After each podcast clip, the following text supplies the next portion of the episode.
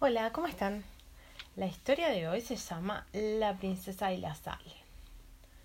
Érase una vez un rey orgulloso que vivía con sus tres hermosas hijas. Un día les preguntó cuánto lo amaban.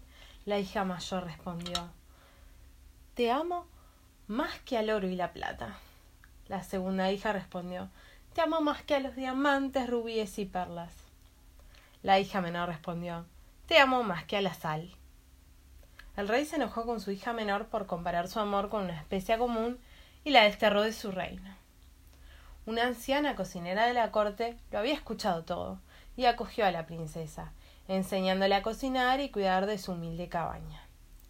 La joven era una buena trabajadora y nunca se quejó.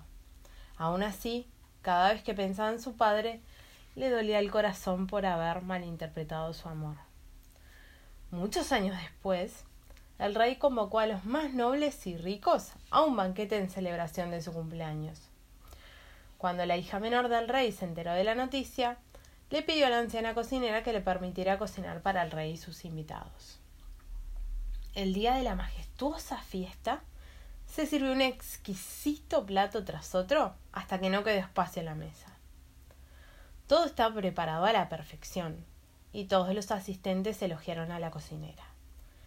El rey esperaba ansioso su plato favorito, el cual lucía delicioso, pero al probarlo se llenó de ira.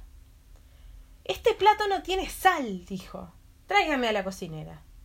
Entonces la hija menor se presentó ante su padre, quien sin reconocerla le preguntó ¿Cómo puedes olvidar ponerle sal a mi plato favorito? La joven princesa le respondió serenamente un día desterraste a tu hija menor por comparar el amor con la sal. Sin embargo, tu cariño le daba sabor a su vida, así como la sal le da sabor a tu plato. Al escuchar estas palabras, el rey reconoció a su hija.